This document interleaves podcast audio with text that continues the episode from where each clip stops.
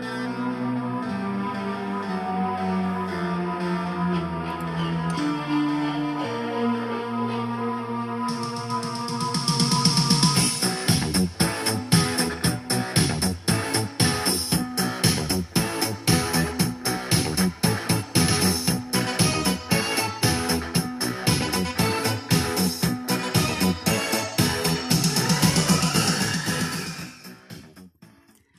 Bienvenido, bienvenida a Cazando Fantasmas, tu podcast de crecimiento personal en el que pienso en voz alta, reflexiono y realizo autoanálisis sobre aquellas cosas que creo que me impiden avanzar o vivir la vida que quiero.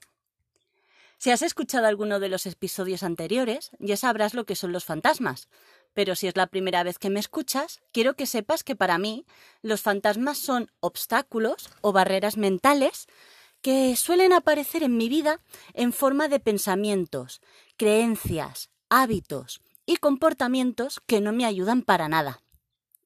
Yo soy Sara y en este capítulo voy a hablarte de un fantasma del que he tratado de huir aproximadamente desde la adolescencia. Y es el fantasma de la vulnerabilidad. Y es que solo hace falta ver la composición de esta palabra en latín para que entiendas por qué me producía pavor. Vulnus significa herida y habilis indica posibilidad, es decir, la posibilidad de ser herido, ya sea física o emocionalmente. Siempre había pensado que la mejor manera de evitar que me hicieran daño era protegiéndome. Mantener siempre el control, tratar de hacerlo todo perfecto para que no me critiquen, ponerme una armadura con la que limitar al máximo la exposición emocional. Pensaba que lo estaba haciendo bastante bien, aunque ya te adelanto yo que no es así, porque si no, no estaría grabando esta serie de podcasts. La cosa es que ayer vi en YouTube una charla TED impartida por Brené Brown, una investigadora de la vulnerabilidad y de la vergüenza que, cuando se puso a sacar las conclusiones de las entrevistas que había estado haciendo, tuvo literalmente un ataque de nervios. No quiero hacerte spoiler, por lo que te recomiendo que cuando termines de escuchar este capítulo busques Brené Brown, El poder de la vulnerabilidad. Es una charla fantástica. Brené tuvo un ataque de nervios y aunque yo no he llegado a tanto, no paro de darle vueltas a lo que dijo, porque choca de pleno con creencias que tengo muy arraigadas. Para que te hagas una idea, para mí la palabra vulnerable era algo negativo que significaba lo mismo que ser débil, que es típico de personas que no tienen autocontrol emocional o que son incapaces de avanzar o de resistir las dificultades de la vida. Ahí es nada asociaba la vulnerabilidad únicamente al malestar, al miedo, a los juicios, a la vergüenza, a la tristeza. Pero al escucharla, entendí que al evitar esto, también le cierro la puerta al amor, a la amistad genuina, a la autenticidad. Está cambiando mi concepto de lo que es ser fuerte y valiente. Cuando pensaba que ser vulnerable era lo mismo que ser débil, la sola idea de que me vieran llorar o que alguien supiera de mis inseguridades o mis dudas me generaba un profundo rechazo y me provocaba sudores fríos. Como ves, esto me está dando mucho en lo que pensar y me estoy planteando que en vez de darle caza al fantasma, lo que voy a hacer es cambiar la manera en la que me relaciono con él. Y he pensado que lo podría hacer de la siguiente manera. En vez de evitarlo y esconderme, conectaré con lo que siento, porque eh, aunque pueda ser incómodo a veces, creo que los beneficios superarán con creces los inconvenientes. Voy a ser genuina, en vez de caminar con la armadura puesta. Sé que al hacerlo me expongo a que me dañen o sufra, pero creo que es la única manera de tener relaciones sinceras. También quiero compartirte las cosas con las que me estoy dando cuenta. La primera es que mi rechazo a sentirme vulnerable es la principal razón por la que mis dos libros no han tenido el alcance que esperaba.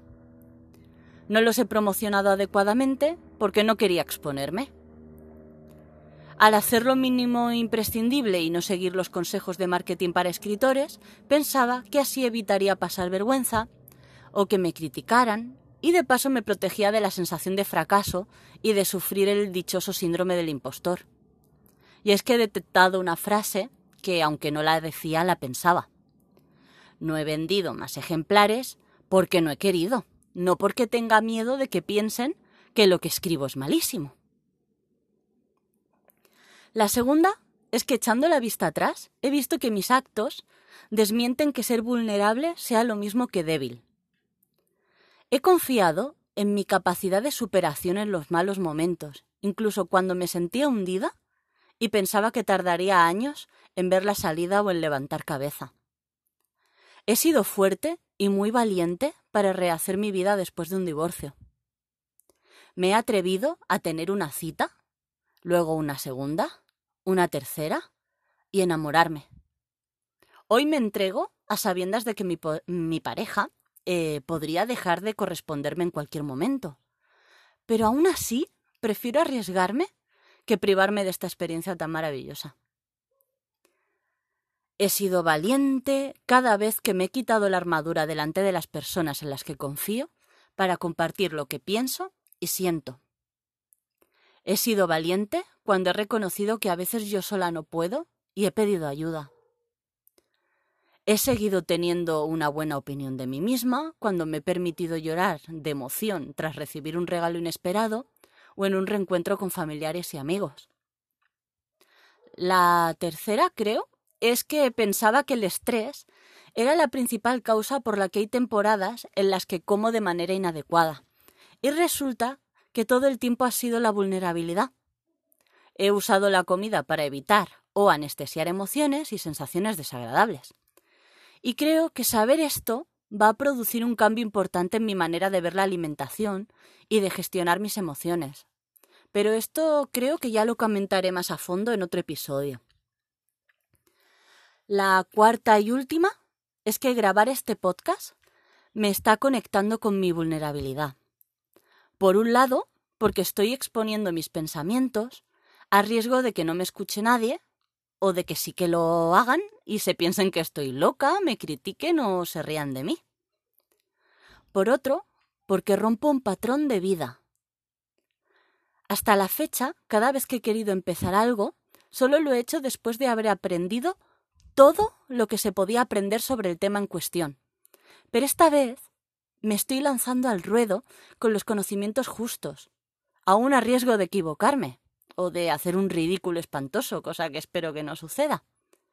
Y lo hago así porque sé que si me esperaba tener todos los conocimientos, a tener más confianza o que llegase el momento idóneo, probablemente mis miedos hubieran sido más fuertes y no lo habría hecho. Así que quiero que sepas que esto lo estoy aprendiendo sobre la marcha. Supongo que con el tiempo se me dará mejor explicarme y aumentará la calidad de los capítulos. Escribiré guiones para no perderme, mejoraré la manera de grabar y de editar el audio y con suerte aprenderé a introducir efectos. Hasta entonces me voy a conformar con seguir expresando lo que me ronda por la cabeza y darte temas interesantes sobre los que pensar. Con esta confesión acabo el episodio de hoy.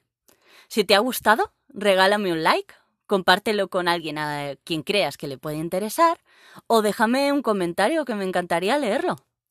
Y si te apetece, suscríbete antes de irte. Muchas, muchas gracias por escucharme y por haberme dedicado unos minutos de tu tiempo. Te mando un beso y un fuerte abrazo. Y nos escuchamos en el siguiente episodio. Adiós.